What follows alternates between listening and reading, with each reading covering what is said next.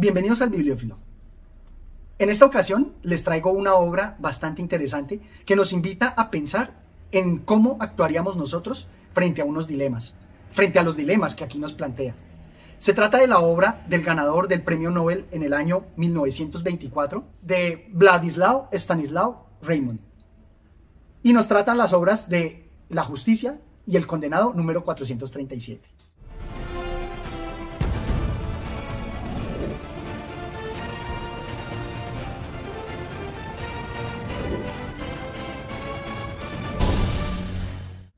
Me gustó mucho esta obra porque a pesar de ser tan corta, trae dos situaciones que nos invitan mucho a imaginar cómo desenvolvernos ante un dilema.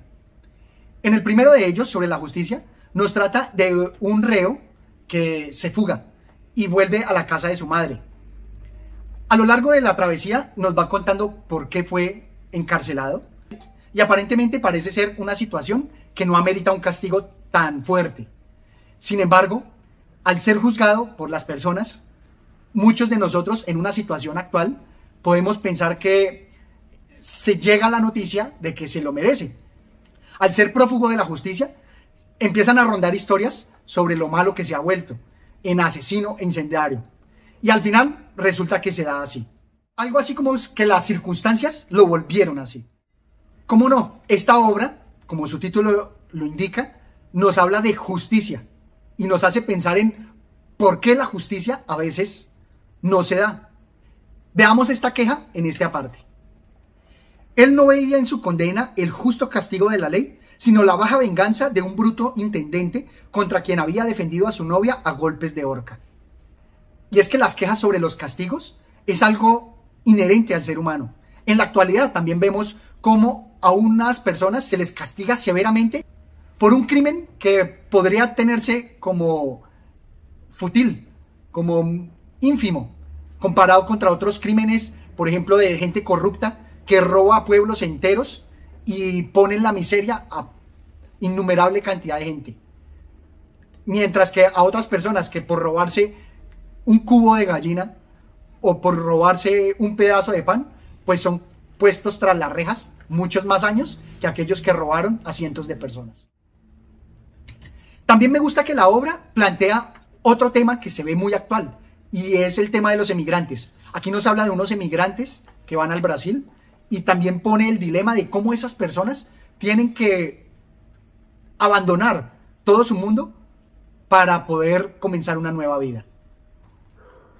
Herzlich reapareció con un farol en la mano, contó los hombres y los puso de dos en dos.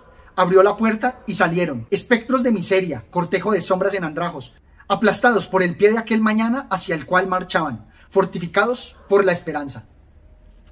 Hace pensar en todos los migrantes que, buscando esa esperanza, se ven sometidos a muchos vejámenes. Nada más en la actualidad se ve como las personas que pasan por Colombia, llevados por coyotes, sufren muchísimo, únicamente con el fin de buscar un nuevo futuro. Y en la obra se nos plantea de una manera bastante hermosa en cómo este reo, perseguido por la justicia, piensa en una solución, en emigrar. Pero esa solución también es desarraigarse. Veámoslo acá para que podamos entender cómo otros migrantes se enfrentan a esa situación. Miraba su casa con sorda inquietud. ¿Sería preciso abandonarla para siempre? Y por encima del cercado lanzaba muy lejos sus miradas, por la campiña, sintiendo en sí como el tirón doloroso de un árbol que se desarraigaba. Esa imagen me parece muy poderosa. Sentir dentro ese desarraigo, ese romperse el tronco, separarse de las raíces. Muy evocador. Y es que la forma como el autor logra expresar los sentimientos resulta muy elocuente, resulta conmovedora. Veamos acá cómo nos muestra toda la miseria. Llantos, amarguras, aflicción. Esto es todo lo que hay por el mundo. Y tú, pobre hombre, sufre. Y tú, gusano de tierra, lucha, no te escapes. Y tú, miserable, huye, pasa las montañas, pasa el mar. La pena volverá a hallarte y te apretará la garganta donde quiera que te ocultes. Oh, miseria, miseria, miseria. Me parece de verdad unas palabras bastante tristes y muy pesimistas, porque nos habla de que la miseria nos persigue. Imagínense cómo se sentía de miserable esta persona para expresar este desánimo, esta desazón. De esta parte quiero mostrar aquí también una referencia que se me hizo latente a la madre de Máximo Gorki. Es igualmente conmovedora y nos resalta aquí toda la figura de la madre, de ese sufrimiento de madre. Y con la espalda pegada al tabique, la anciana lloraba. Su pañuelo se había deslizado de su cabeza gris hasta sus hombros y dejaba acusar los agudos rasgos de su noble rostro. Pero de tal modo jado, ennegrecido, roído por el dolor, que tenía la expresión de una máscara trágica. Las lágrimas que no podía contener arrancaban de su alma la historia de su pena. Había caído de rodillas, le besaba las piernas, le refería con quebrada voz todos sus sufrimientos, todas sus angustias de madre. Esta referencia es de verdad inminente. Llega clara y diáfana, porque el dolor de madre es a ella a quien recurrimos. Así como recurrió en Máximo Gorki, este revolucionario que se estaba escondiendo, en este caso se nos presenta con el reo que únicamente encuentra abrigo en su madre. Al final, la madre también va a hablar y va a decir que hay justicia con lo que sucede, con lo que le sucede a su hijo. Va a ser un hecho tremendamente desgarrador que los invito a que lo lean para que vean cómo nuestros prejuicios a veces se ven fundados, porque él se volvió asesino y se volvió incendiario, así como lo habían tratado. Y es algo que normalmente en la actualidad sucede. Nos quejamos de la gente pobre y decimos son unos desarrapados o inclusive ahorita de los venezolanos, nos quejamos porque decimos que son unos criminales, que son unos ladrones, y al final, por las condiciones en que viven y por todo el entorno en el que se ven envueltos, los vamos empujando a esa criminalidad y después cuando son criminales decimos, si ven, teníamos razón, son unos criminales. Y entonces se ve, ve aquí un círculo vicioso. Únicamente quiero destacar aquí, en esta parte del relato, donde nos habla de los casos de éxito porque ellos soñando con emigrar, se, ve, se ven tentados por los éxitos de otros migrantes. Pero hay una reflexión aquí latente. Veámoslo. Y los que se han ido y envían dinero, por uno de ellos que lo envía, ¿cuántos hay que revientan? En estas sencillas palabras donde están hablando de las personas que emigran, cuentan que a algunos les ha ido bien y envían dinero, pero ¿cuántos revientan? Esta misma pregunta me la hice leyendo el libro El Hueco de Germán Castro Caicedo, donde nos presenta muy sinceramente casos de éxito, pero también casos trágicos. Porque así como la publicidad busca contarnos únicamente los casos de éxito, debemos también pensar en cuántos revientan. Es una historia que me llega a la mente porque en la actualidad se nos habla de niños que luchando contra las adversidades, superan estas adversidades y estudian.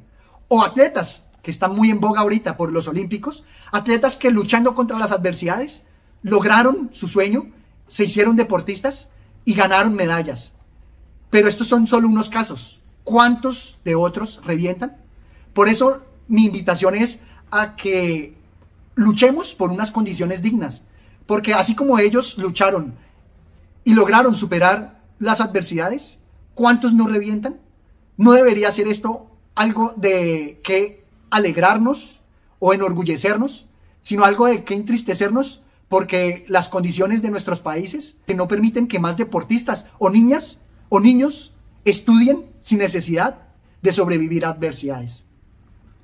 Es mi invitación para que no pensemos en que deban existir tantos héroes, sino más bien que deban existir condiciones normales en las cuales estas personas, sin necesidad de hacerse héroes, cumplan sus sueños.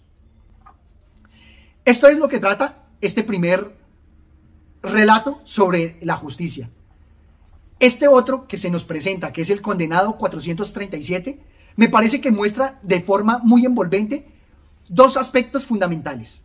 En primera instancia, una historia de amor, mucho más potente y poderosa que lo que pudo haber sido la que vimos del ganador del premio de Alfaguara, El Son de Mar, porque realmente nos muestra una tragedia y en la cual sí se muestra todo el poder de una pasión. Y también pues nos muestra el carácter social de su denuncia, en donde una persona acomodada, viviendo en condiciones normales y manejables, se va a ver envuelta en la tragedia, sin ella esperarlo. Se trata pues aquí de una familia que esperan un hijo y al pueblo llega la guerra, llegan los soldados de Alemania que se aprovechan de este pueblo exigiéndoles comida. Él, con alguna indiferencia, no hace caso y casi que se apega a las solicitudes. Empieza a entregar lo que le piden. Sin embargo, como toda indiferencia, y creo que está aquí lo fundamental del libro, ante esta indiferencia y a la indiferencia del pueblo, él va a ver cómo la tragedia golpea su puerta. Golpea en la forma de un soldado que golpea a su mujer. Van a perder su hijo y esta madre, apesadumbrada, lo va a seguir a la tumba. Y aquí es donde se nos presenta toda la tragedia y el amor. Porque este padre, al perder a su esposa y a su hijo, va a buscar venganza. Y al hallar la venganza, va a ser condenado. Su mujer había muerto. ¿Qué iba a hacer sin ella? Ya estaba vengado. Nada le interesaba ya. Colocó los cadáveres en el trineo y fustigó a los caballos. Ya no pensaba más que en su mujer y lloraba de rabia y de amor. No sabía dónde estaba cuando los caballos se detuvieron al amanecer ante el cuartel alemán. Aquello fue solo un grito. Acudió todo el pueblo y él lo refirió todo. Se le encerró, se le pusieron grillos y recibió el número 437. Algunos días más tarde, el Consejo de Guerra lo condenó a muerte. Él sonrió y dijo a los jueces con acento de salvaje triunfo, he matado a un alemán por mi mujer, he matado a otro por mi hijo, el tercero por mi caballo y al cuarto por mí. Y vosotros no tenéis más que a mí solo a quien matar. También me podéis besar el salvonor. Salió con la frente alta y ni siquiera permitió que le vendasen los ojos. Y me parece que este gran final muestra dos aspectos fundamentales. Uno, la rabia y el amor, que esto sí realmente, este condenado realmente sí muestra lo que sería una lucha de amor. Y dos, que está relacionado con el primer relato, la justicia. Él aquí habla de cómo mató a cada uno de esos alemanes, a cuatro, cada uno con su motivo. Y dice que se siente contento porque no van a poder vengarse, porque por las cuatro muertes que él produjo, ellos solamente van a tener una, la de él. Esto es todo cuanto tenía por contarles. Espero que se suscriban al canal y me dejen comentarios. Hasta una próxima oportunidad. Gracias.